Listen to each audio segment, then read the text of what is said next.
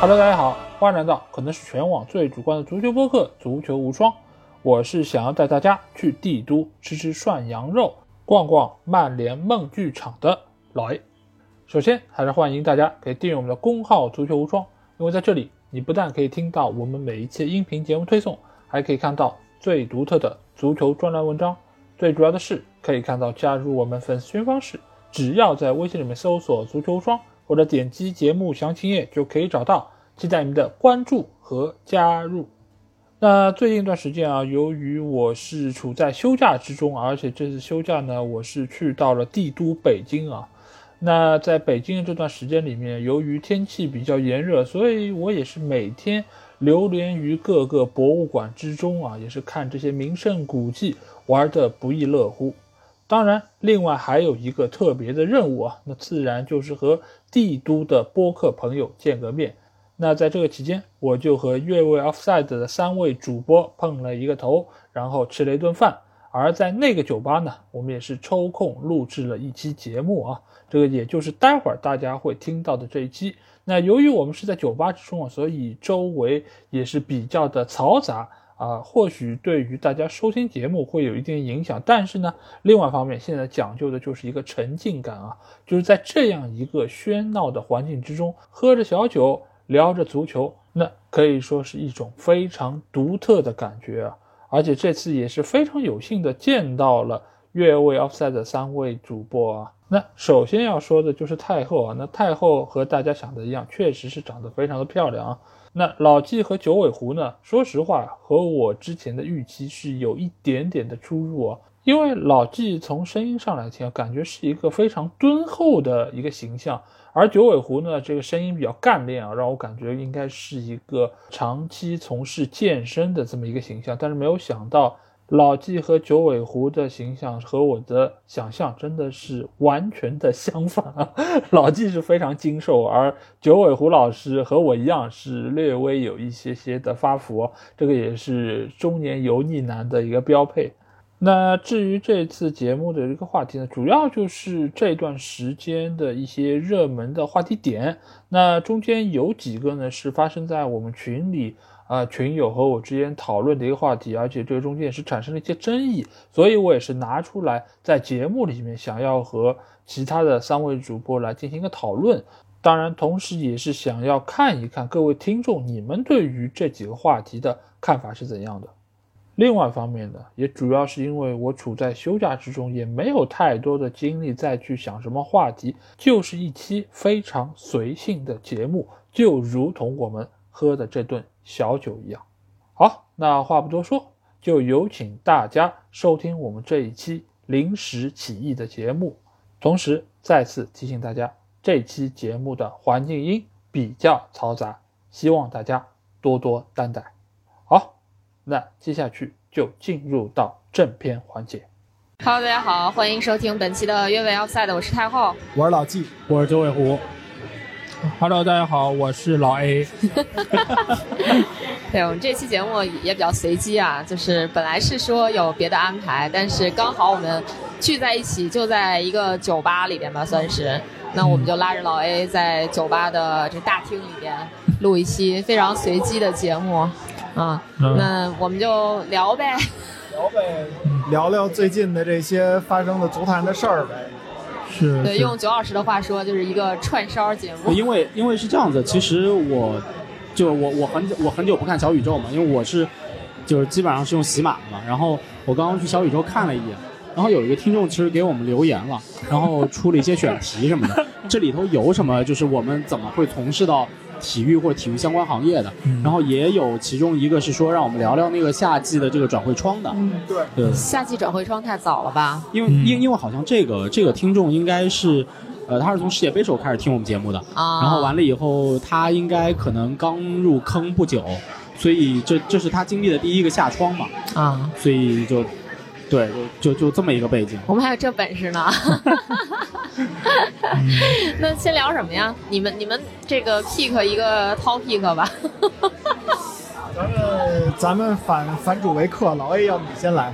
啊，对，因为今这个今天主题其实主要是因为呃，我们群里会有几个就是日常讨论嘛，就最近一段时间有几个人的一些情况啊，就第一个就是法布雷加斯，嗯法布雷加斯他最近因为退役了嘛，所以呢，在群里面其实我们也是对于他的生平是做出了讨论。那在这个过程里面呢，就是我对于小法的一些看法，受到了群内一些阿森纳球迷的不满以及反对。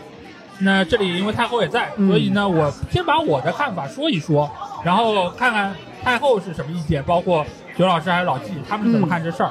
因为小法我们知道，当初他其实是毅然决然的离开了阿森纳，而且当初的情况其实也不是很好看。这个呃，包括就是巴萨做的很多事儿，其实我们也知道不是特别入流，对吧？所以就使得他其实是一个争议人物，一直到他这次退役，其实很多的阿森纳球迷也并没有原谅他。那我在群里就说，我说不用这么对于他耿耿于怀，毕竟他已经离开球队这么久了，他也是给球队奉献出了自己的能力。另外一方面就是我说，呃，作为一个球员，其实本质来说，他也是一份工作。对于一份工作来说，他当年可能是说过说我会对于球队啊一生一世，我会忠于你等等这些，但是这就是一句场面话，不用把这个话当成是一个可能他需要履行的诺言。那另外一方面就是，既然他在工作上很出色，这个我相信阿森纳球迷应该是会认同他的工作能力，包括他表现是很好的。那在这个情况下，他跳槽去到另外一家公司，这个事儿本身有什么错吗？所以呢，我其实当初主要是这些看法。那给到了阿森纳球迷，他们认为说，呃，他首先他们肯定是很喜爱法布雷加斯，对于他有很高期望。那在这个情况之下，他背叛了球队，嗯那我对于他就是不能接受的。那另外一方面呢，就是我说到的这个事儿，我觉得法布雷加斯有错吗？有错的，就是他走的时候确实不是特别的职业，就他确实是我，比如说罢税，比如说我要降薪怎么样，我也要走。那这表现他一个很强的态度，就是我不愿意再在阿森纳踢球了。但是这个事儿你把它说成是一个叛徒，或者说是呃和以前所说不一样，而且这么多年还在受到骂名，我觉得是不太公平的。嗯啊，我主要是这样的一个观点。那不知道太后怎么评价？来吧，就是其实对于我们这一代球迷来说，确实是可以说看着法布雷加斯长大的，真的有有这种感觉。所以你就会不会还有好多是法布雷加斯同龄人？差不多，我觉得是有的啊。就是总体看下来，会觉得说，真的就像你养了个孩子，最后他也不管你叫爹妈了，他 他换了一家，然后找别人叫爹妈了。但是这中间有些东西是情有可原的。首先，他就是一个西班牙人，对，对吧？如果从这点上来说的话，那其实他回巴萨，他想回巴萨也无可厚非。但是他之前的一些表现，就让阿森纳球迷比较心寒的点在于，比如说啊，我有球迷拿着巴萨的球衣让他去签。他也给他签，其实我个人觉得这种行为是不不够职业的，因为你身还在阿森纳，你没在巴塞罗那，就说白了，就相当于你现在效力的是这个。比如说你是字节跳动的员工，然后这会儿呢，我给你拿了一个百度的这个，呃别百度，我给你拿一个那个 QQ 的企鹅，说你给我签个字儿，啊，你就咔特还特开心的签了。嗯那你说让你老板看见了，或者说让你的这些拥趸看见了，是一个什么样的感受？大家是什么感受呢？肯定就是会觉得你，你内心是叛徒啊，就是你你是想叛变的呀，对吧？这是第一点。然后再一个就是当年世界杯的时候，普约尔和皮克吧，这还是谁啊？俩俩人给他套一巴塞罗那球衣，他还没有成为巴塞罗那人呢，他还穿巴塞罗那球衣，这又不是说一个，比如说俱乐部之间的比赛。然后比赛结束之后，大家交换球衣，对吧？不是阿森纳打巴萨，然后大家比赛结束之后交换球衣，这是一个非常严肃的场合，或者说是一个被全世界都能看到的场合。在这种场合下，你被套了这个球衣，你还一副那那种样子，我觉得作为阿森纳球迷，在那个阶段我是不能接受的。嗯但是咱们如果说从小法的职业生涯上来说，我觉得他还是把他最好的时机时间都献给了阿森纳，呃，这点我觉得还是要值得肯定的。而且某种程度上来说，法布雷加斯应该是温格这么些年最喜欢的球员之一吧。我不我不我不敢不加之一啊，但但是我觉得绝对是就是排名是非非常非常靠前的。嗯。嗯，他对阿森纳的作用，也不能否认，绝绝对还是非常有用的。对，就是其实这个事儿，我觉得主要点还是在于，就是我现在把足球的这个运动看成是一份对球员来说的工作，但是这个事儿在球迷心中，在呃我们过往很多年这个俱乐部的宣传中，它其实是诉诸了很多情感上的一些寄托，尤其是当你说是我一生一世我要爱这个球队，我要一直效力下去，就跟托纳利这次转会去纽卡一样，就很多的米兰球迷他们也没有办法能够接受这一点。所以，所以这个事儿，我觉得在球迷心中，他们已经是把他当成了不是一个球员，不是一个员工，他当成是一个孩子。嗯，那在这个时候，孩子突然之间就就认别人做父了，那可能 你得说这叫认贼作父。我我我觉得是这样子，就是我首先其实想，呃，对于太后前面说的一个事情，就发表一些自己的看法，就是我我说我自己亲身经历的一个案例，就是当年舒马赫。从法拉利退役之后，然后他在退役两年还三年之后是复出了，去了梅奔，就是新组建的梅奔车队，和罗斯伯格成为队友。然后他再回到上海参加比赛的时候是二零一零年 F 一，再回到上海参加比赛的时候，我们其实一群车迷在 P 房的门口，就在他的那个休息室的门口，就进到围场里头了。就赛后比赛结束之后，进到围场里头了，然后在他的休息室的门口。等了他很长的时间，就是为了等签名。然后，其实当时在门口的这十几二十个人手里，有拿着法拉利的东西的人，包括我自己。我拿着一双鞋，这个鞋是彪马的鞋，但是这个鞋是彪马和法拉利合作的鞋，上面是印有法拉利的 logo 的。呃，舒马赫依旧在上面签名了。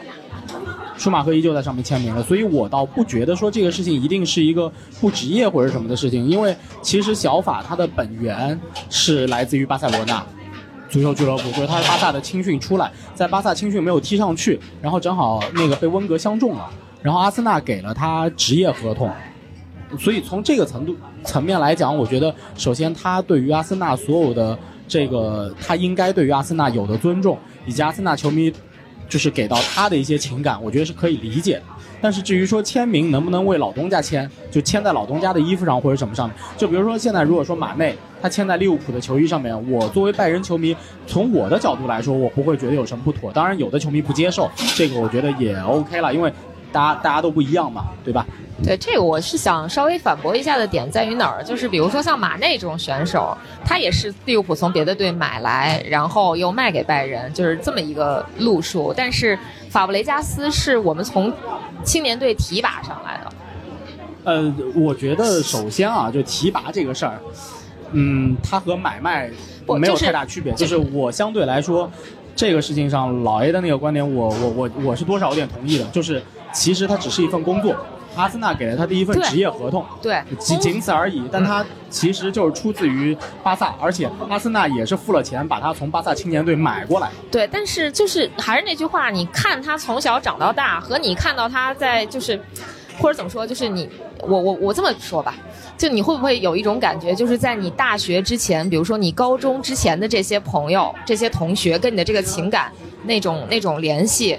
和你大学以后认识朋友之间的这种情感联系会不一样。我不会，我觉得反正至少至少这个事情来讲，它就它就是一个职业，那就只能说明就是一个工作。对对，这这我我尊重你的观点啊，就我只是说对于我来讲，我是这样的人。就是周老师，你明白了吗？就是太有意思，说他认识你比较晚，你不如他那些中小学的那些同学的情感。我听出来了，我听出来了。其实他我是想说，老爷，我跟你认识也挺晚，但但不影响我们俩，不影响我们俩这个事情是同一个观点，对吧？他果然骨瘦如柴。就他还是一个很职业的，就我觉得还是一个很职业的关系。如果如果因为他签名签在别的队球衣上面去批评他不职业，我觉得反而这是一种职业，就是因为他原来就是巴塞罗那青训出来的，就他的青年队是在巴塞罗那度过的。阿森纳给了他第一份职业合同，只只只只是这样。就是我说的那个所谓的就是什么初中高中那个理论是什么样的呢？就是他仿佛是说。如果说现现在你有一个初中同学或者一个高中同学，你十年没有联系了，现在他联系你，对于我来说，我没有任何的那种情感障碍，我会觉得这个人就是我认识，我认识他当时什么样，现在就是什么样。但是如果说一个人我是在工作以后认识的，我在跟他没有任何深交的情况下，隔了比如说隔了三四年，这人忽然来找我，你你在这笑啥？我觉得你们举那例子都不恰当，应该这么说，就是在阿森纳球迷认为啊，就是不，我这也不恰当。那个巴塞罗那把法布雷加斯生下来了，这是亲妈。但是呢，这后妈呢把他领养了，领养了以后投入了更多的精力。而且巴萨是遗弃了他啊，对对对对对，是的。然后呢，你现在这个这个，你这孩子到底是怎么来看你的亲妈和后妈之间的关系呢？对我我我是觉得是什么？就是我我我刚刚也一直在说，是我认为就是我的认同，以及我觉得其他的球迷有其他认同，这都是合理的。这就好像其实我们现在社会上有一种很割裂的情况，就是就是亲妈把小孩遗弃了，小孩在成年之后，他还是要回去找他的亲妈，就即使他的。后妈或者说领养他的人对他也很好，但这个事情你没有绝对的对错，我觉得没有绝对的对错。但是你说他这个行为签名这个行为不职业，我觉得这个是这个反而是我觉得是是职业的，就是就是或者说他并不是一个不职业行为。我只是说我只是在说这个行为不职业。但是我还有想说第二点是什么呢？就是说刚刚有说到的，就是老 A 有提到的，就是说俱乐部在宣传什么。球迷的认同是什么？我觉得这个现在是造成法布雷加斯这个事情的一个矛盾点，就是因为你俱乐部也好，呃，什么也好，一直在宣传的就是一种，就是对于球队的忠诚，它不是一种纯商业行为或者说工作工作关系行为。那么从这个欧洲足球的这个社区化的这个本源来讲，那么你法布雷加斯现在这个行为可能是不太合适的。我觉得大家大家从球迷的角度的认同点是在于这儿。就是大家对他的认同不是一个工作关，不是一个简单的工作关系的认同，是一种偏向于文化认同的这么一个事情。那你从这个角度来说，当然大家对于阿森纳球迷对于法布雷加斯的这些，呃所有的苛责、批评或者其他的所有的谩骂等等的，我认为都是可以理解。这个事情就有点像什么，就是有点像我对于莱万的这种情感。老实说，是的，包括阿拉巴。包括阿拉巴，我甚至可以这么讲，阿拉巴和拜仁的关系可能比法布雷加斯和阿森纳的关系要更紧密一些。而阿拉巴为了一些个人的薪水也好，其他的原因也好，转会去皇马，并且在这个过程当中是有损于拜仁的事情。那么我觉得这个事情其实是类同的，所以我对于阿拉巴和莱万现在也是这种，也也是类似的这种态度，对，也是类似的这种态度。但是这个是纯粹的出于一个球迷的这种认同，来来做出的这么一个事情。所以我还是觉得说这个事情完全可以理解，完全可以理解，就是阿森纳球迷的这种情感，对，可以理解。其实我觉得，如果说到文化层面上的话，他的这些东西真的是让人有点不能理解。就我说的不能理解，还是我刚才讲的那个部分。我觉得，就你作为一个阿森纳的人，就或者说在阿森纳的这个球迷认同里边，你就是你就属于那种。你生是阿森纳的人，死是阿森纳的鬼了。然后你你你去 你去给巴塞罗那球衣签名，就是就我觉得这是在文化上完全无法认同的一个事情。就是如果说，其如果按照现在的这种大环境来讲，就是任何事情就是给它工作化或者量化的话，那无可厚非。你就是一份工作嘛，你干好了你在工作时间该干的事儿，你工作时间以外你爱干嘛干嘛，跟我也没关系，对吧？就是就是一个，我觉得是一个时代时代的问题吧。那就是他你们的这个观点在于，就是这个队跟这个人他之间的强绑定的关系。呃，比如说像刚才九老师说到的这个。法拉利和舒马赫的关系，其实那会儿法拉利加舒马赫，它是一个符号。对，可能在有一段时间呢，就是至少从阿森纳球迷看来，法布雷加斯他应该是跟阿森纳是一个强绑定的关系。对啊，所以可能他会接受不了这个给巴塞罗那这些这些来来来，就是说做这种，你说宣传也好啊，还是说去为球迷，对吧？为了球迷的这些要求，我不去驳你的面子也好啊，可能就就。阿森纳球迷当时就会有点接受不了。你知道我为什么会举舒马赫这个例子吗？就是虽然他和法布雷加斯的情况有点相反，嗯，但是其实很类似。为什么？舒马赫并不是法拉利培养的青训车手。舒马赫进入 F1 的赞助方背后的金主其实是奔驰。明白？其实是奔驰。嗯，他获得了一个机会去到贝纳通车队，并且成为世界冠军之后。后来他加盟了法拉利，在法拉利创造了他最辉煌的一段经历。之后，后来他退役，然后复出又加盟了奔驰。奔驰，所以其实和法拉利呃和那个法雷加斯经历有点像，就是他最最早升他那个队，对吧？是巴塞罗那。后来他去了另一个队，然后他又回到巴塞罗那，就有有点这种这种关系。嗯，但是我觉得就阿森纳球迷来说，他们不会认为说巴萨对于他。有太多的培养，而是说你的成长，你能够拿到队长的这个位置，我都是我们阿森纳给了你机会，有温格悉心栽培。就和福格森对于 C 罗的培养是一样的，没有他就没有之后的 C 罗，所以对于阿森纳球迷来说，这一点是他们没有办法接受的。那我对于这件事情还有一个说法，就是已经这么久了，已经十来年了，而且他退役了，对吧？尽管用什么“人之将死，其言也善”这个不太合适，这肯定不合适，但是他已经退役了。那在这个情况下，阿森纳球迷是不是能够？多念一点他的好，而不要在这个时候还对于他不依不饶。这这件事儿上，我对他没什么，就我对他无感。我我实话说，我对他无感。尤其是，我还甚至有点可怜他。就是我觉得，在他离开阿森纳之后，他的职业生涯并没有有什么嗯这种实质性的飞跃，或者说突破，也没拿到什么特别重要的奖杯啊，或者是说，嗯，怎么说个人表现又特别牛啊这种。我觉得没什么呀，就是我我我我我就所以我对他就是属于，嗯嗯，怎么说呢？就我觉得他的巅峰还是留在阿森纳了。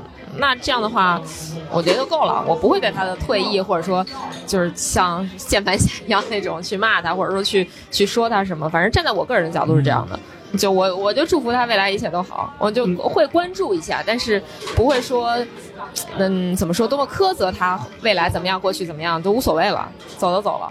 纠纠正一个小错误，纠正一个小小错误，就是他在离开阿森纳之后，应该还是拿过一些重要奖杯的。欧冠欧冠冠军是在巴萨拿的，对吧？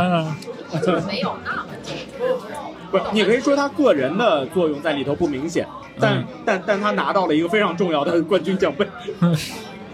我我觉得阿森纳对球迷对他的一个很大的苛责点，还是在于他走了之后，使得阿森纳在之后的发展上。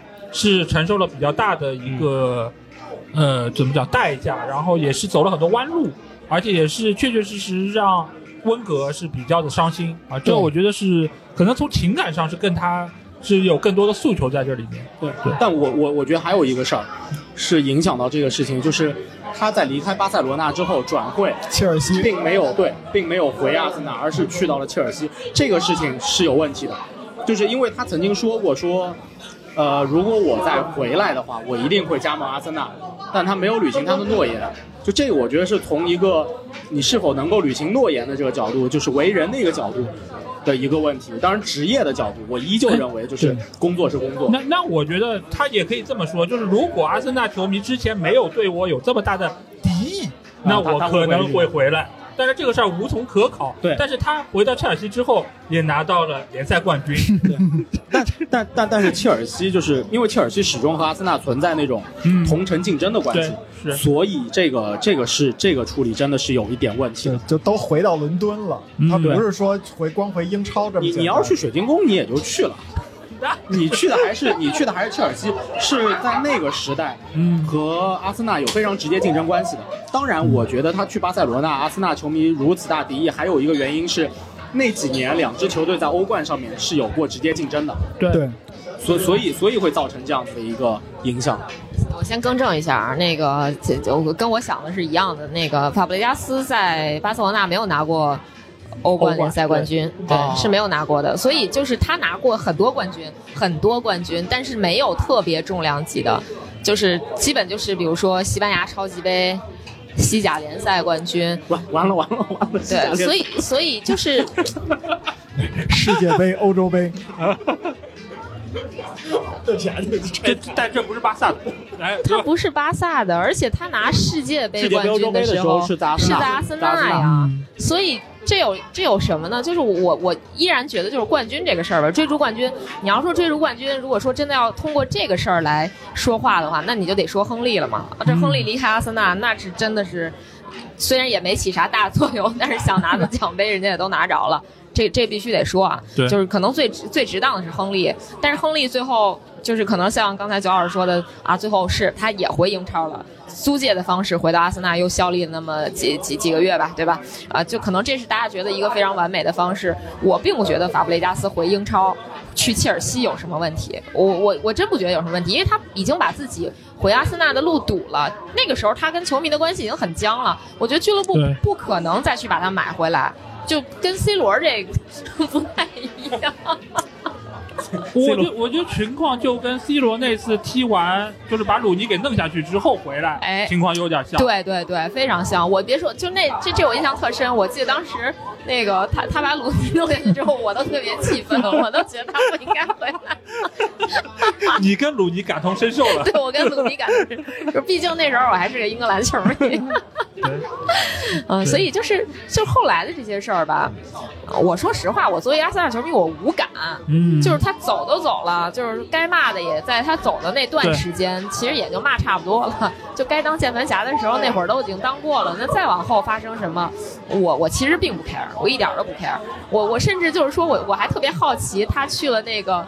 呃，应该是那叫科莫是吧？那个队又当球员又当投资人的，我还挺好奇他这段经历是怎么回事呢？我还觉得挺有意思。对我，他这我对他这个人真没什么。反正就是，我觉得法布雷加斯当他转会到切尔西的那一刻的时候，他就，我这个我同意可汗老师的说法，他就注定不会成为任何一支球队的名宿了。对，嗯，就是有一种球员就是这样，他可能嗯自己拿到了自己能拿的所有的成成绩。伊布对，其实你可以看看像法布雷加斯，他比伊布更牛的一点，就是说他自己的团队荣誉，呃，包括国家队荣誉，他其实都拿满了。对对对，对，那这个情况下的话，他又不属于任何一个球队的名宿，那就是，呃，他自己在选择路的时候，他选择了这么一条，那也就也就这样了。这也就是为什么他退役的时候，像我们这样的曼联球迷，或者说是像九老师这样的其他球队的球迷，对于法布雷加斯并没有太多的这种，你说是鄙视，或者说是看不起，或者说什么，我们可能会老做到 A 老爷不提这事儿，我都没意识到这事儿。啊，对。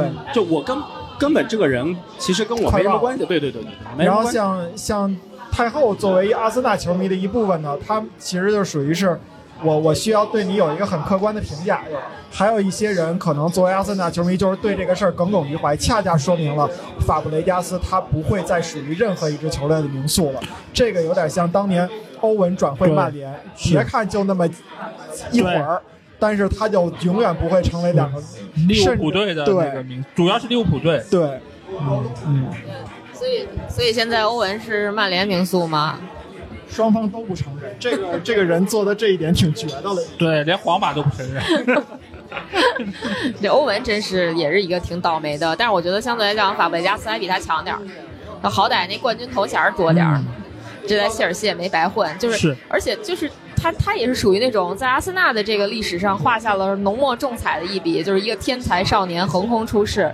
然后就是 年纪轻轻当上队长，然后再用我们卖队长的梗又把他给卖了，你说这 是，啊，反正就是什么都蹭上了，所以我觉得他不亏。他我觉得知名度上，法布雷加斯绝对是有的，但是就是像柯涵老师说的也好，那个老季的观点也好，他真的成不了我们这儿的名宿，或者说他未来想以任何就是跟阿森纳有关的身份出现，我觉得都没戏。他可能以后最重要的身份是什么科莫的投资人是吧？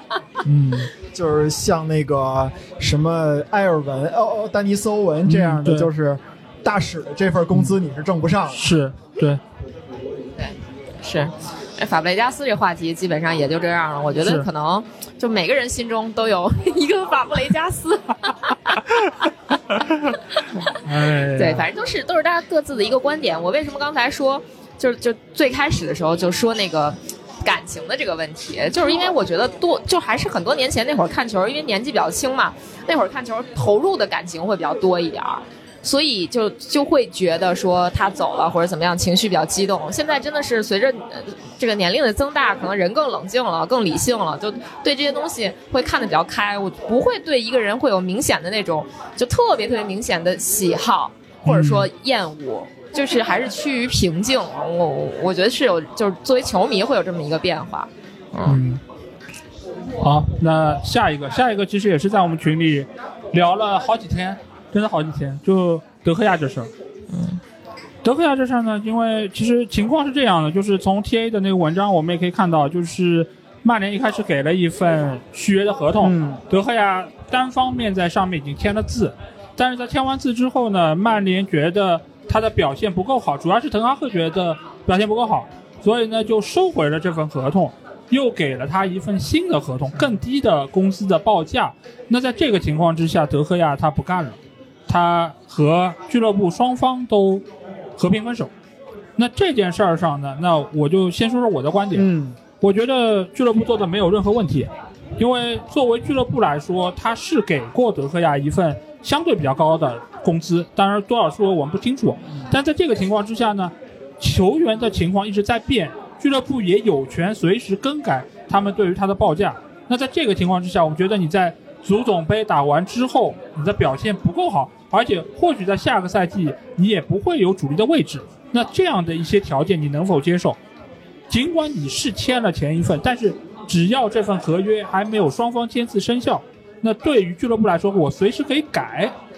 那我觉得俱乐部没有问题。嗯，那当然，很多球迷他们的意见是：首先，德赫亚是曼联的功勋，过去这么多年很艰难的情况下，他都帮着球队扛过来了。那你们应不应该念一下好？另外一方面呢，就是你们事先已经说好了一个价格，这个价格确实你可能没有签，但是你某种程度上可以看成是一个约定。那在这个情况下，球员他也是想要和你续的，所以他也没有去接触其他的俱乐部。那你这个时候突然之间合约到期没了，那对于球员来说，他本身也是一个很大的打击。我下一份工作怎么办？那其他的那些群友他们就对此提出了自己反对意见。那我想问一下老季，嗯作为曼联球迷，你怎么看这事儿？是这样，大家说这个怎么说啊？就是说这个曼联做的很不职业，对吧？嗯，群友会有这这种观点。我认为呢，就是当我经历了曼联第一次买安德尔埃雷拉失败，嗯，就是制服组根本没搞清西班牙的税费是怎么回事儿。啊，然后发现自己是要比这个违约金要多交钱的时候，对，然后再有第二次范加尔把德赫亚即将卖到皇马，结果皇马的传真机坏了这件事儿，对，我觉得就已经让我知道了职业职业足球队他其实还可以做到这一点，我就不会再觉得德赫亚这个事儿到底有多突破底线了，是这么一个观点。其实我觉得呢，曼联的球迷对于德赫亚的感情应该是比较复杂的，就是你这个球员，你背负了多少的骂名，他都可以给你用自己一次一顿神奇的扑救来给你把这个这个这个骂名挽回来，变成对他的功名，这么一个概念。但是我觉得这恰恰是在这个时期的曼联要跟德赫亚分开的一个重要的原因，就是对于一个豪门球队，对于一个强队来说，守门员他需要一个非常稳定的这种高水平。对，但是德赫亚现在是，他作为守门员里边，他是属于那类上限极高、下限有极低、波动极大的这么一一个守门员。是，这个对于呃一支志在要去挑战曼城，或者说是要把自己的目冠军作为目标做这么一个球队来说的话，呃，是他不太能完全接受的。嗯，所以我觉得从这个角度来说呢，曼联到了该跟德赫亚分手的这么一个阶段了。呃，我其实是非常非常喜欢德赫亚的，我喜欢他，我不知道为什么喜欢他，可能是因为我觉得，确实他在这个扑救这个角度上让我觉得非常的有趣啊，对，就是很难让我觉得有一个球员的反应能快到这个程度。对，呃，所以我这边买曼联的球衣的时候，我记得我买过一件曼联的普通的队服，但是我印的是一号德赫亚。嗯，当时我是在三里屯买的，嗯那个卖卖球衣的小哥以为我不懂呢，嗯 他说：“我告诉你，你买的这个是普通球员的衣服，嗯但是你印的这个一号守门员，守门员是绿色的衣服。啊，对，我说：“我知道，你就给我印就好了。啊，这个呢，可能也体现了我对曼联，就是这支曼联队这个队员的喜好程度。我会把德赫亚往前排，但是我也觉得现在，嗯，现在的足球的环境，它在不断的放大德赫亚的这个缺点。嗯，那我觉得该换就换了吧，这是我的一个一个观点。然后另外还有一点就是，我们要看到德赫亚一次一次屡现神扑，有没有可能我们用一另外一种方面来了解理解？我这个话是看黄健翔说的，他之前说啊，世界上分成两种门将，一种是布冯，一种其他门将。嗯，他说，如果你要去看布冯的扑救，你会发现一场比赛里边没有什么太多让你值得记忆的扑救。他说，这个恰恰是布冯的伟大之处，就是他作为一个守门员，他不会让自己在比赛当中常常陷于那种。就是绝境当中，嗯你需要绝地反击，太累了，而是你需要聪明的，你的门，你的技术不光在门线，不光是你的手，还在于你对后防线的指挥，在于你的这个判断，让你把危险化解于无形。嗯其实有很大一部分球员都是这样，包括咱们说的卡里克，嗯，为什么他叫隐身帝？你觉得他什么都没干，但实际上他什么都干了。那德赫亚就是把这些东西太显性了。那隐性的说明什么？就是他很多的技术作为门将技术是欠缺的，他只能用扑救来弥补。那我觉得从这个角度来讲呢，也是德赫亚可能到了该走的时候了，因为你的年龄的增大势必意味着你的反应能力的下降。我们在有一些比赛里边也看到了，包括他的这个低级失误，他为什么会下限越来越低？嗯很有可能就是因为你本身，因为很多人说啊，德赫亚的手型不是特别标准的那个门将手型，很甚至说是室内足球的手型，就是你总是用那个鸭子做啊 这种感觉。啊，对吧？那就说明你的这个手型技术是有问题的。在这种情况下，有可能随着年龄的增长会放大你的缺点。在这种情况下，曼联收回一份合同，我同意老 A 的观点。合同为什么要让两个人签字？嗯那就是因为我要让双方认可。现在有一方不认可这个事儿，就说明我的合同没有生效。在没有生效的情况下，可以不可以改这个事儿，可能是曼联球迷可能第一次接受这呃第一次知道这个事儿，觉得比较残酷。但是这些事儿有没有可能在其他的球队的其他球员身上早就发生过了？嗯我不知道，但是我觉得不敢说没有这个可能。对，所以从这个角度来说，我觉得就是是在商言商嘛，我们就用商业的规则来说它就好了。嗯，对，而且这件事儿，我觉得就是刚才老季说到一点特别重要，就是说曼联在过往的很多操作上是不专业的，嗯但是这件事儿，我觉得他收回合同，恰恰说明他是专业的。为什么？因为我重新评估了，而不是说我被你过去十二年的表现所绑架，我还要原我要还要按照原来那个高的工资再给你。那你怎么让球迷满意？是用一个高工资再去和他续约吗？那在这个情况下，你俱乐部做的决定又是不是职业呢？那现在我只是给出一个更匹配你该有表现的这样一个水准。之前的三十七点五是三德子给的非常不专业的一个合同，现在的管理层他们觉得这事儿我们应该要止住，这个事儿我们应该要打住，不能再这么干了。我们以前不专业，那我们现在要让他变得慢慢专业。怎么慢慢专业？就从德赫亚这个事儿开始，给他一份符合他门将该有的工资。可要知道，他之前的那个工资可是比阿里松还有埃德埃德森加起来还要高。那个应该那应该是全球门将最高工资。对他嗯配得上这样的水准吗？他表现出来的东西，且不说他的类型，他的这个方式越来越不接近现在门将该有的这个水准。之前我们知道曼联的防线很有问题，后腰位置很不牢固，造成了后防线球员有很多掉头的问题，包括还有就是回追位置感的问题。那德赫亚他确实有很多表现的机会，但是这个表现机会不代表你的门将水准高，而是代表你的防守能力差。那在现在情况下，去年他为什么拿到了金手套？是因为曼联的防线已经比以往要好了。那在这个情况下，我不需要你再做出这么多极限扑救了。那我可以在门将的全面性上，我们再加一下功夫，下一下功夫，让一个可能奥纳纳这样的有出球的，然后门线技术也还可以的门将来更新换代，再加上他可能和滕哈赫的合作关系非常好。那在这个情况之下，我们来一个更年轻的、更全面的来更新换代，我觉得恰恰是管理层现在专业，他才做出这事儿。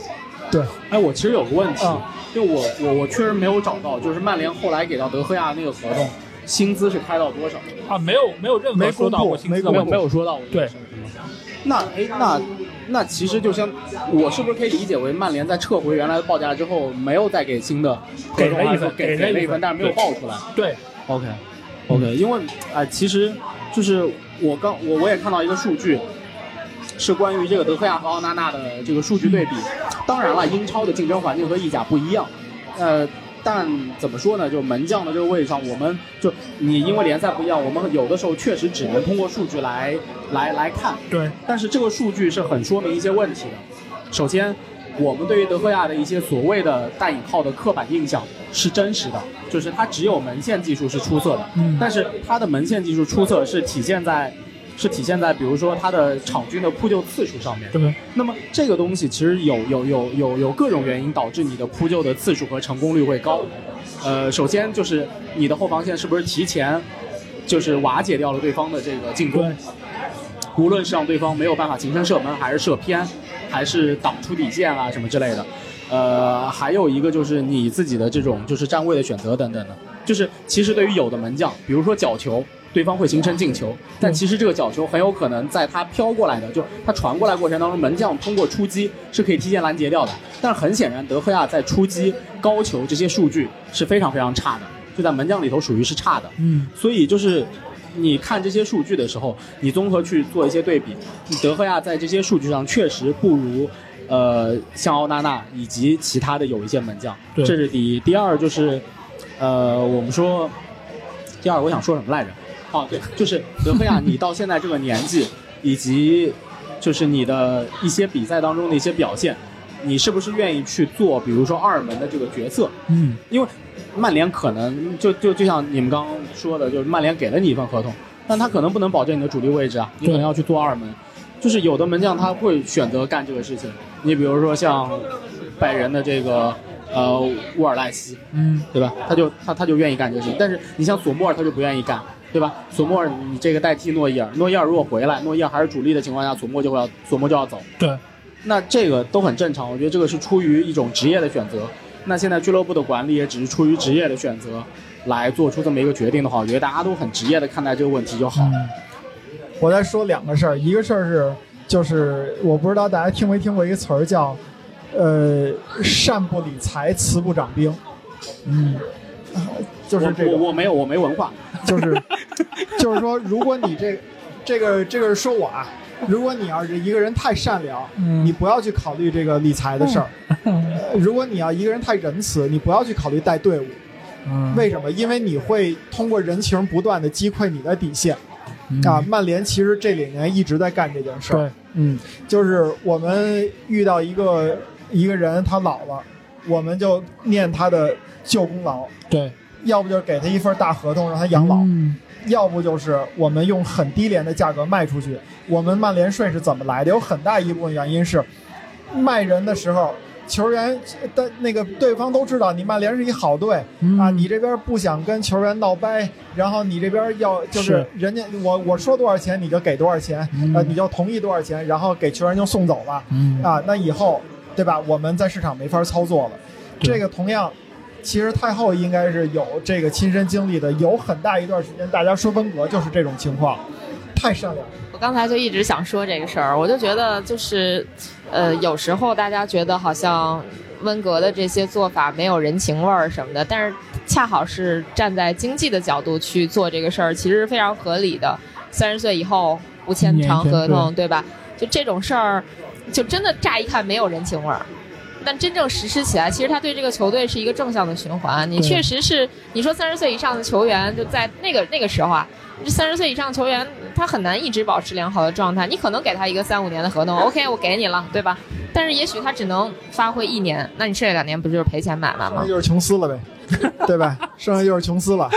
对 好多人都说，就是琼斯这这不是六月三十号到期走了吗？对对对他说这走的时候才知道他还在队里。啊，是一个是曼联的琼斯，一个是切尔西的那个巴巴，啊，那个不断的租借租借还在队里呢，居然。对，然后另外刚才说了“上不理财，慈不长兵”这么一句话，另外一句话就是，如果你要是是一就是对中国传统文化很认同，你同意诸葛亮挥泪斩马谡，那你就应该也理解曼联现在为什么要非得要把德赫亚斩掉，对吧？马谡跟诸葛亮关系好，但是马谡失误了，马苏和诸葛亮关系 你这马谡。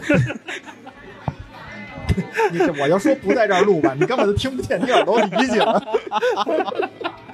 我我故意的啊。对，就是你你你你挥泪斩马谡，其实曼联就是做的这件事儿嘛啊，那你就他为什么要斩？为什么要挥泪？挥泪，因为他们俩关系好，因为马谡确实可惜了啊。那为什么要斩？是因为确实呃为这个团队他没有带来了正向的对那个加持，而是负向的这个就是负能量，对吧？嗯嗯，那成本提高了，那我该止损就要止损了。对，而且这个事儿，我觉得，呃，和刚才小法那个事儿是一样的，就是球迷对这个事儿他有自己的一个期待。对小法也是这样，就是我觉得你是核心，你应该一直在阿森纳队。但是对于德赫亚，其实这个情况也是这样，因为以往来说，曼联一直打造的一个人设，这叫对设，就是人情味儿。嗯，很多人喜欢曼联也是因为喜欢这个人情味儿，但是现在你要继续这样人情味儿下去，你就造成了很多人把你看成是一个，就是完全不知道该怎么处理球队关系，不知道如何运营球队的这么一个人。那某种程度上，这个叫什么？就是不专业。对你在以往来说，你可以说通过人情味儿，我来打个牌，增加自己商业收入，这是可以的。但是现在来说，你在成绩上面能否有所保证？尤其滕哈赫来到球队的第二年，他是对于球队是要有个质的提升的，因为上个赛季其实尽管他买入了很多球员，但是对于球队来说，很多的位置、很多的球员他都是需要够着去打的，并不完全适合他体系，他必须要在这一个下窗，在预算很有限的情况下，尽量达到自己想要这个阵容。那德赫亚这个位置就非常非常关键。原本他或许觉得我还可以拖一拖，我可以买一个前锋，那可能德赫亚可以不换。但是现在来看，从足总杯的局情况来看，他觉得这个事儿我不能再忍了。这也是为什么之前可能谈续约没有听过滕哈赫，但现在他跳出来说我一定要换，或者说我一定要给他很低的工资，因为这个事儿其实已经不是第一次了。对于滕哈赫来说，他一开始我们也听到过一个说法，就是二十万，嗯，工资不能超过二十万。这个其实就是他给球员画的一根线，因为现在曼联队这批球员他的工资实在是太高了。很多人说啊，我们买了卡塞米罗非常成功，给他三十多万也很值。但是这个事儿，我觉得有一个前提是什么？是他的表现够好。他有没有可能第二年他的表现直线下降？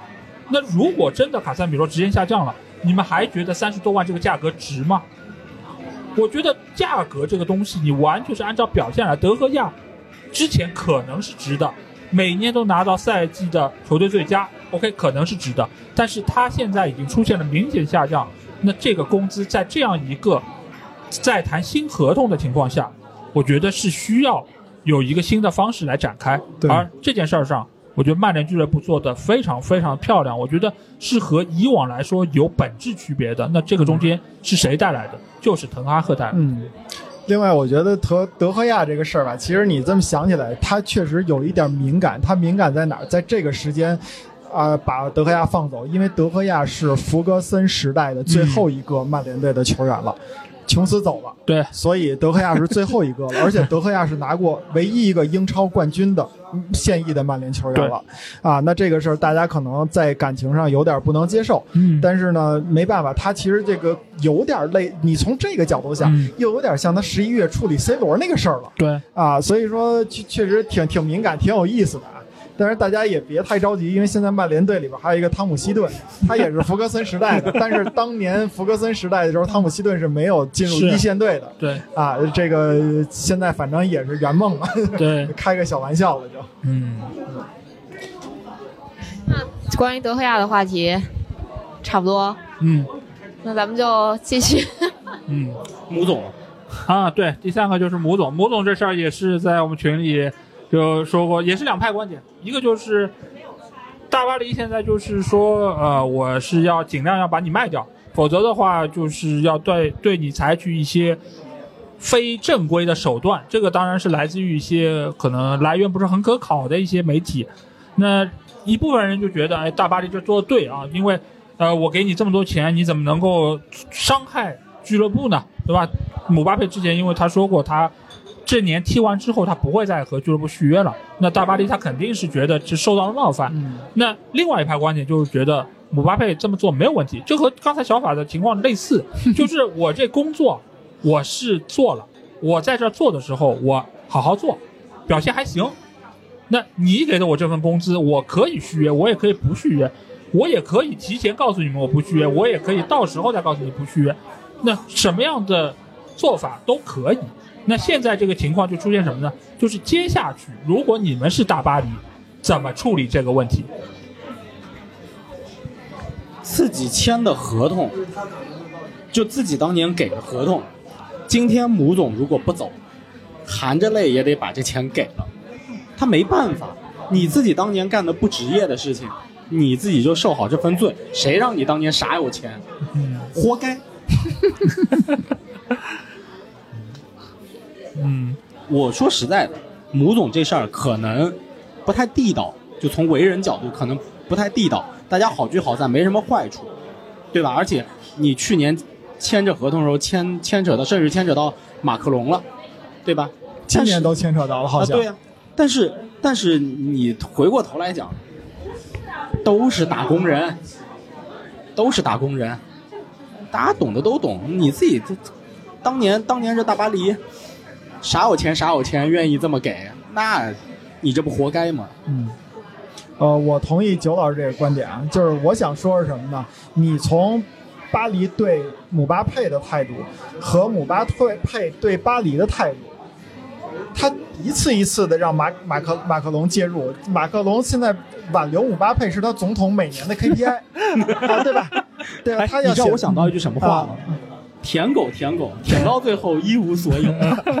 谁是谁是舔狗？大家心里清楚。对，就是你能看出来双方的关系其实都是互相利用。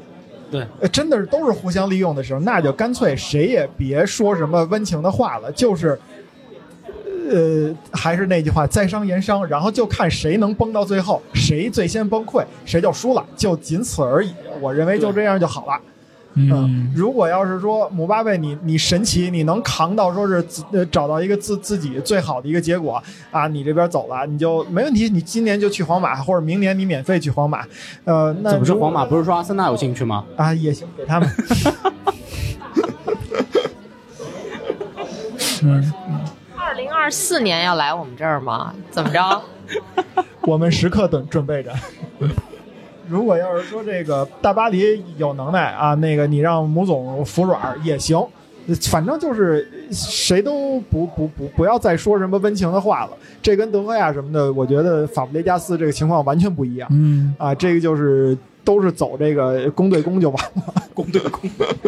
对，对，因为现在来说，其实大巴黎没有什么办法，他就算是满世界都受姆巴佩，就算不要钱，也没有人承担得起他的工资。对，所以现在来说，而且姆巴佩也说了，我是愿意在你这儿踢好最后一年。至于他能拿出多少的精力和表现，不好说。但是最起码他现在表态是怎么表的？那你俱乐部如果对他做出一些像什么普通球迷说的下放预备队，或者是其他的一些伤害，那其实对于对谁伤害最大？对球队伤害最大。嗯因为钱我不少啊，我还是得付你这么多钱，我让你踢预备队，且不说姆巴佩愿不愿意吧，这个你对于球队来说，你少了一个这么强的锋线球员，那啊梅西又走了，内马尔不知道走不走，那现在呢来说，新教练也到位了，那姆巴佩肯定是他很重要的一个棋子，那接下去就算姆巴佩说啊我去了预备队，那他完全可以告你啊，因为我签的合同不是说让我去踢预备队的，而且我没有什么过错啊，我错什么了？嗯，我自己是有可以续约的权利，那我不行使不可以吗？对，所以这件事儿，我觉得是当年大巴黎自己签的这份合同，他当年签他是觉得我有信心让姆巴佩继续续约，只是姆巴佩觉得你没有达到我对你的预期，也像他最近新闻里面说到的，就是我觉得这个球队它本身出了问题，那这个问题出在哪里，他没有明说，但是总归是有问题的。那他觉得我现在没有办法接受你这样的一个情况，当然啊，如果说巴黎继续舔，哎哎，我不想一无所有，我想继续舔一下，继续增加你的这个薪资，包括肖像权等等。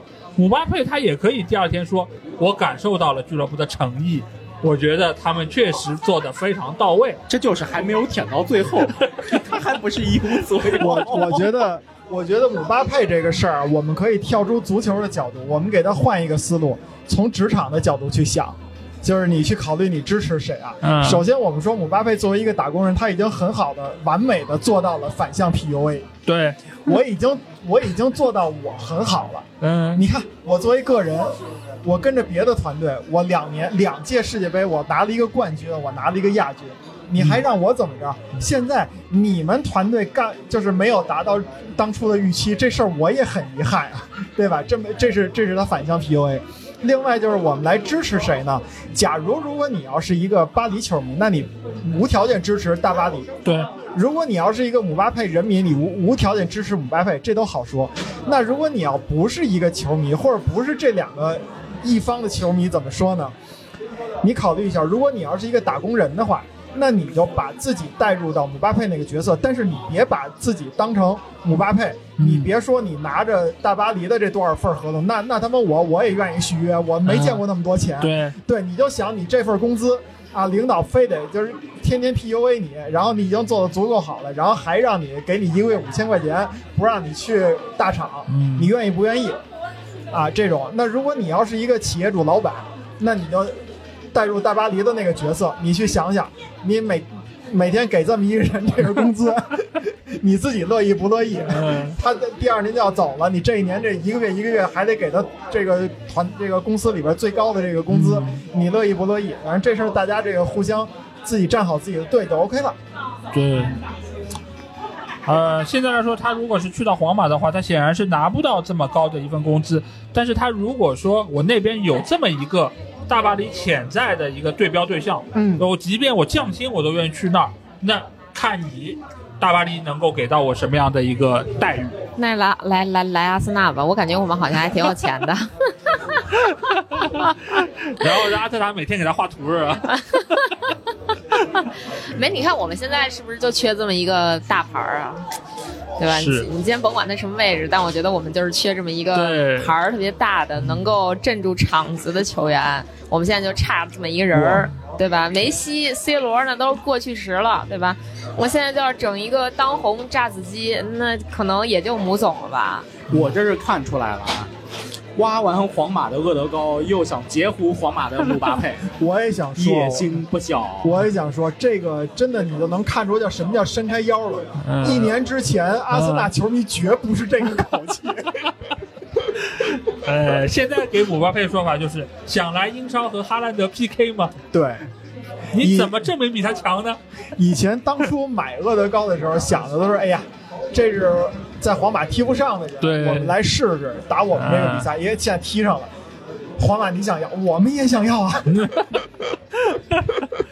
哎，你像当年还卖队长呢，对吧？然后每个下窗这个预算都抠抠缩缩的，然后签了一个就说啊，结束了，结束了，我们这个下窗已经结束了。现在你看，动不动一个亿，动不动就两个亿，这买的不是说这星期要什么宣两个人吗？我看也没啥动静儿，我们这就是纸老虎呗。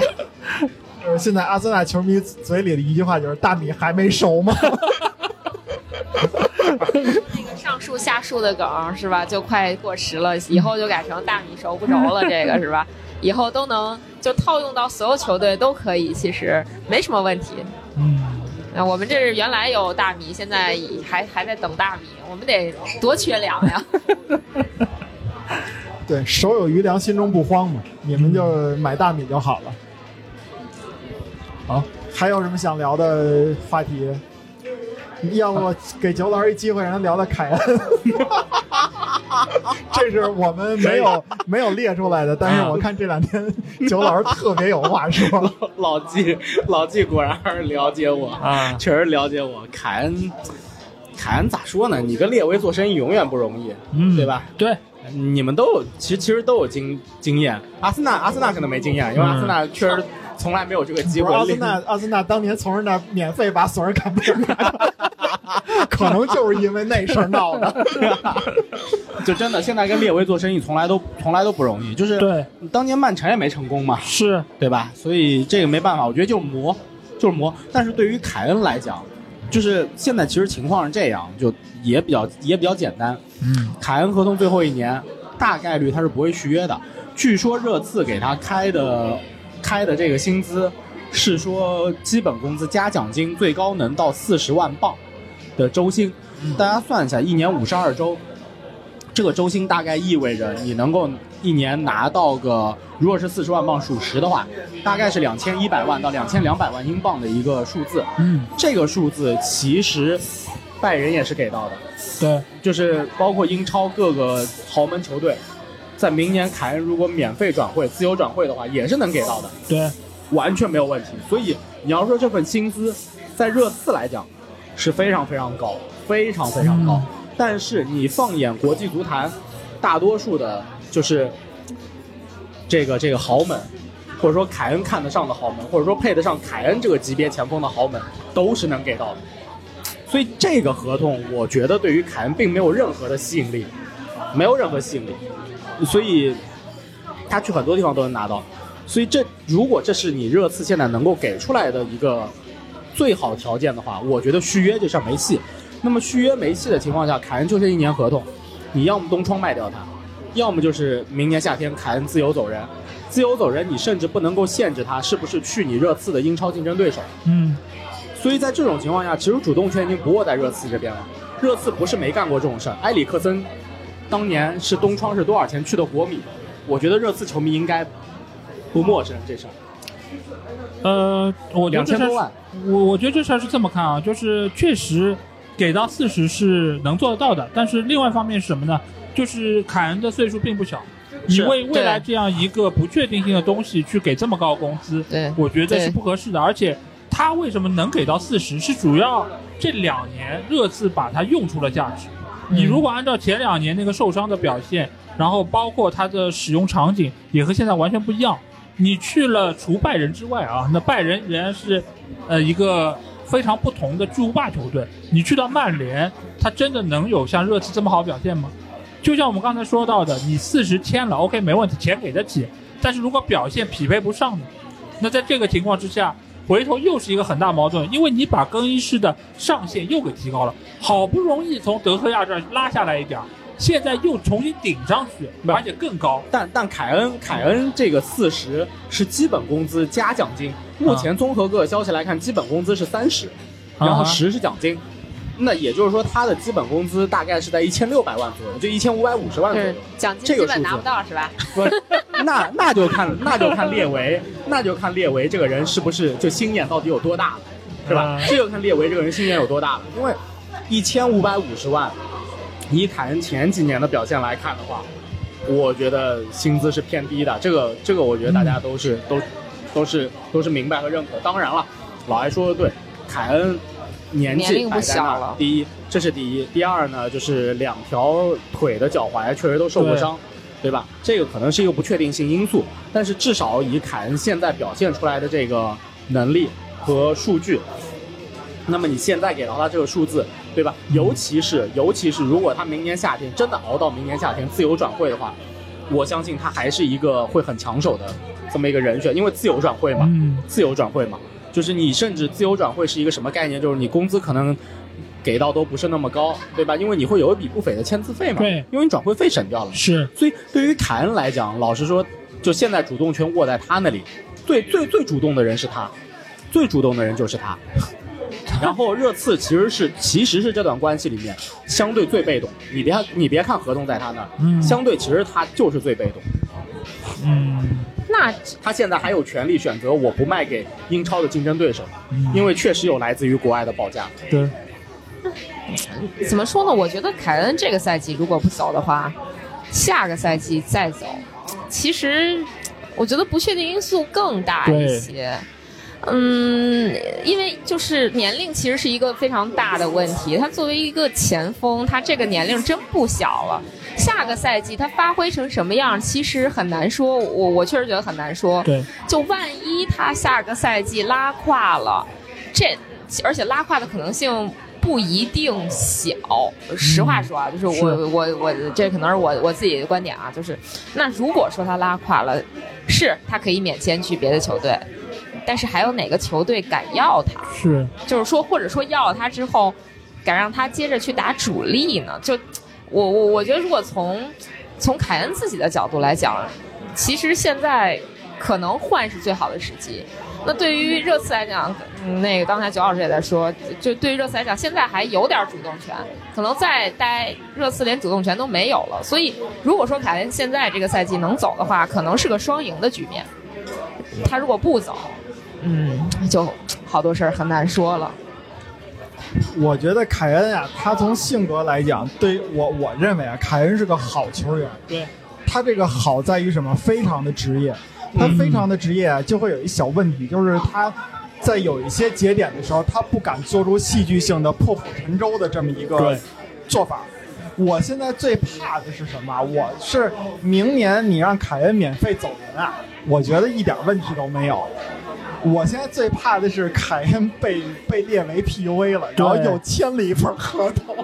我觉得很可能。喂，我刚才就想说这个，列维说，在新的球场外面给你建一圈雕像，各种姿势的，对吧？对面这楼上涂鸦给你涂满，对，凯恩，对吧？而且你说你在热刺，你在英超踢，你能破阿兰希勒的记录，对，这个也是非常重要的一点。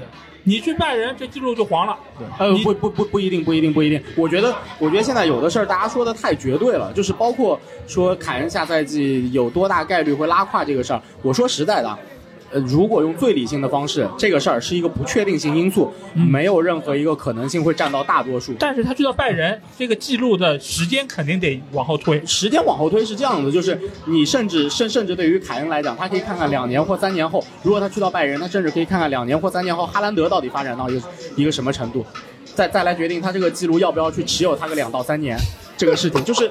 对吧？就这这我们是说笑啊，这我们是说笑。但是记录这个事情，我觉得跟那个凯恩下赛季拉不拉胯这个事情，我觉得它都是一个不确定性因素。就像刚刚老季说，说的就是凯恩非常职业，以至于他确实受过伤，确实受过大伤什么。但是其实他的这些数据，尤其是进球的这个数据表现还是比较稳定的。就是说，其实现在作为一个前锋球员来讲，莱万在今年三十五岁的年纪，其实在虽然我现在确实不喜欢他，但是他在巴萨整体踢出的这个数据表现。还还是 OK 的，对，而且我们就是回过头来讲，理性的分析说，凯恩如果留在热刺会不会拉胯这个事儿，呃，以波帅的这个执教风格，他的对于球队的调教的这个习惯，其实波帅从在日职一直到他到苏超，他所执教的球队都是那种典型的贝尔萨式的球队，就攻强守弱，非常非常非常非常讲究进攻，防守我可以差一些，我只要比你多进一个球。就能赢下这场比赛，他是这个风格的主教练，所以在这种情况下，老实说，留在热刺对于凯恩整体刷数据，倒不一定是个坏事。嗯，啊，这就非常非常理性的从结合这个主教练等等经验主义的这个方式来讲的话，其实是这样子的一个结果，就是少就是少冠军。对他就是少冠军。这个我觉得就是取决于，就是说在于凯恩他到底是要冠军还是要什么。我觉得现在对于凯恩来讲，凯恩他心里面，因为结综合所有的消息来看，是他是希望拿冠军的，就是他希望先保证有冠军。然后至于阿兰希勒的记录，他在去到拜仁两到三个赛季之后，当然取决于拜仁，比如说买他到底是签四年还是签五年。你就算签五年，拜仁不会用满他五年的，因为他拜仁不会允许一笔一个亿的转会的投资，然后最后是免费走人这种事情，所以可能就是用三到四年的时间，最多可能是四年，就会把他再卖回英超，他依旧可以有一些时间去破纪录，因为他今年是马上刚好满三十，也就是说在三到四年以后，他也就是三十三、三十四岁的年纪，这个年纪目前在踢英超的数据还不错的，或者说在踢顶级联赛的数据还不错的前锋，也还是有的。我这么跟你说，三十三、三十四回来，他破纪录还要三年呢。他能保证每个赛季进二十到三十个球吗？他不需要进二十到三十个球，如果三年的话，三年的话不需要，需要的吧？二十不用，他现在已经超两百，他已经他现在已经超两百了。那那两百六啊，对啊，两百六，你一个赛季二十吗？不是？他只需要多一个，不需要到二十。对，但是你你作为一个三十三、三十四往上，一直要到三十六七的这么一个前锋来说，你能每个赛季进二十个球吗？这可是往年英超金靴的档次啊！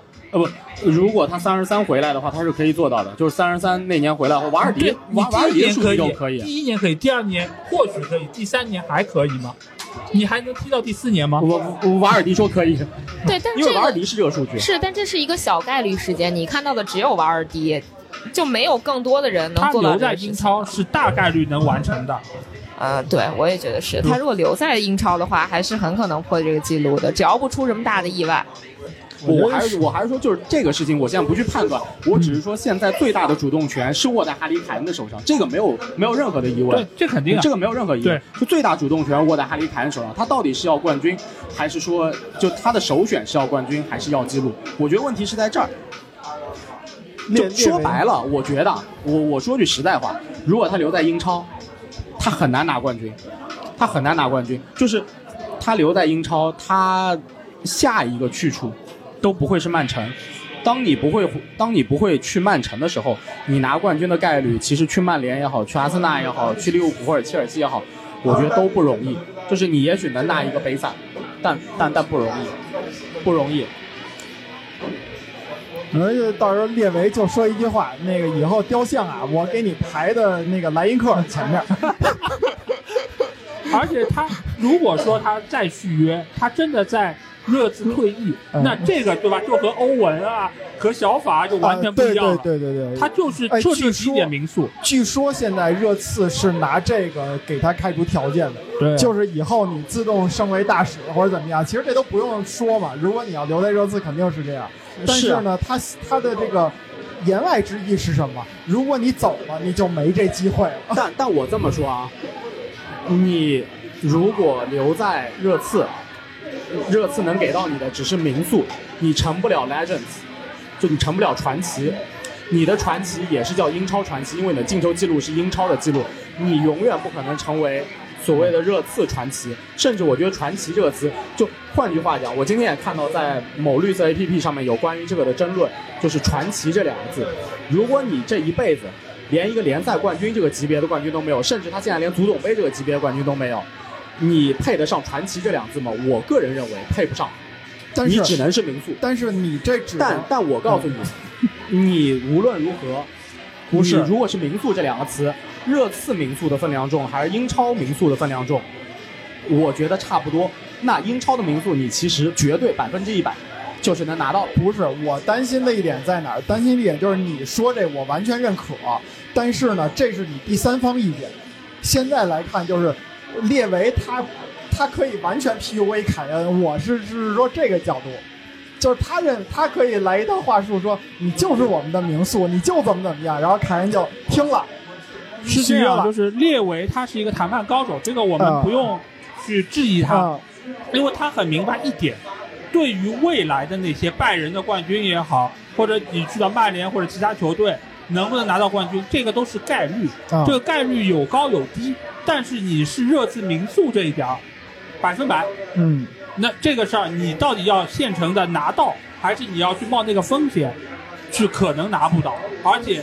拜仁是冠军没问题，那也是德甲冠军。你在英超的这一条脉络就断了，这个对你来说，你觉得是不是合适？嗯。这就和欧文断了那个脉络，小法断了那个脉络是一样的。嗯你凯恩是不是愿意冒这个风险？就他这个比较保守的性格来说，他能够在之前签六年，这是一个正常人能干出来的事儿吗？哎，对，所以现在 FIFA 不允许了。对 对，而且而且我觉得列维他损在哪儿，就是你你小法去去巴塞罗那，说白了是你自己闹得不开心了。对，阿森纳并没有说是拦着特别拦着你，但是我觉得列维这话里话外就是，如果你敢走，我敢保证你不会成为热刺的名宿，这事儿就麻烦了。是不是得反过有那个反过来 PUA 的办法？就是如果我走了，你热刺你肯定拿不了冠军。按说是，我但是这么跟你讲啊，热刺名宿不名宿，你要评价莱因克尔这事儿，首先莱因克尔不出自于热刺，他是出自于我湖。是第二，莱因克尔他好像后来也去巴塞罗那了吧？是？就是他是不是热刺名宿这个事儿，我觉得在很多年以后列维说了不算，他很多年以后在不在热刺这还是一回事。他他可以不凯凯恩想明白这一点也行。他要是就是现在咱们明显说啊，凯恩手里有牌，对吧？对但但列维觉得他手里也有牌，那俩人就博弈吧，就是看谈判不就是这样吗？就各自都觉得自己手里的牌更硬。谁把谁忽悠了，就是。反正我我很乐得，呃，我说实话啊，拜仁在欧在欧冠的这个小组赛阶段，以及在联赛的前半阶段，我不会太担心。所以，如果出现一个当年埃里克森离开热刺去国米这样子的转会发生在凯恩的身上，我作为拜仁球迷，我当然是高兴的，因为你省下钱来了，嗯而且凯恩在一个更重要的时间点加入了这支球队，给这支球队带来一个集战力，完全没有问题。嗯，没有什么毛病，甚至嗯我觉得上半程就是可以买菲尔克鲁格来解决这个问题的。那我不一定需要在上半程有凯恩，所以拜仁但是你觉得到了下半程还轮得到拜仁吗？嗯，就东窗直接卖走呀。我不是说东窗免费签，就是你不啊是一月一号去签六月份、七月份的合同，而是是一月一号卖走，就是埃里克森当年那个转会。嗯就是热刺最后决定还是要换一点钱。嗯对我我是乐得见这种事情的，没有问题。嗯，怎么着有什么定论了吗？就说实在的，就是麦迪逊这个事儿，我现在跟热刺交恶了，哎。什么玩意儿？哎呀，我操，这个还是私心在作祟啊！哦，不不止私心，就现在跟热刺交锋的这个，嗯一个麦迪逊的事情，另外凯恩的事情，那两个都是我主队，嗯那必然是的，那必然是的。我跟热刺就是交恶了，啊我的全力支持阿森纳，加油，北伦敦之王！嗯，这不用你说，我们就是，我们还是很知道自己的位置的。只有一个，只有一个 United。有哪儿都有你的事儿是吧？行吧，那基本上今天哇塞聊四个话题，嗯，我我感觉可以分成两期啊报，这这 这期的体量，哦，还真是一一一小时十几分钟吧，啊，嗯还行，可以可以可以可以。好的，那今天就谢谢老 A，呃，祝老 A 在北京玩的开心。已经玩到最后一天，该开心的都开心了。千里迢迢来跟我们面基。嗯，好嘞，行，那今天的节目就到这里，谢谢大家收听，下期节目再见。来，拜拜。拜拜拜拜拜拜。好，那美好的时光总是如此短暂啊。那这期节目基本上就是这四个主要的话题点，也就如同我这次的北京之行一样啊，马上就要离开帝都，回到魔都，继续参与到工作之中，继续期待下一次的出行计划。同时，如果大家也想要去帝都玩一玩的话，非常推荐大家去曼联梦剧场啊。尤其是在它的二楼是有一个类似于博物馆的地方，它会向你诉说曼联俱乐部整个一个发展的历程，中间有非常多的一些关键的画面，还有录像在那边。如果你是一个曼联球迷，我相信你一定会对此记忆犹新，而且中间也有曼联三冠王奖杯的一个复制品，也可以和他近距离接触，和他一起合影留念啊。而在它的一楼也有餐厅，也有球衣和其他周边商品的贩卖。啊，如果你是一个曼联球迷的话，我觉得真的是一站式的一个享受啊，可以又买又吃又玩，不亦乐乎啊！当然，同时也希望英超的其他俱乐部在不同的城市能有这样的展厅来开张迎客，让各队的球迷能够有一个落脚点，来对于自己的主队有更深的了解。好，那这期节目基本上就是这样。如果你听了我节目，有什么话想对我说，欢迎在我们的评论区留言。如果想要和我直接交流，也可以来加我们的群，只要在微信里面搜索“足球无双”就可以找到。期待你们的关注和加入。那这期节目就到这儿，我们下一期的足球无双节目再见吧，大家拜拜。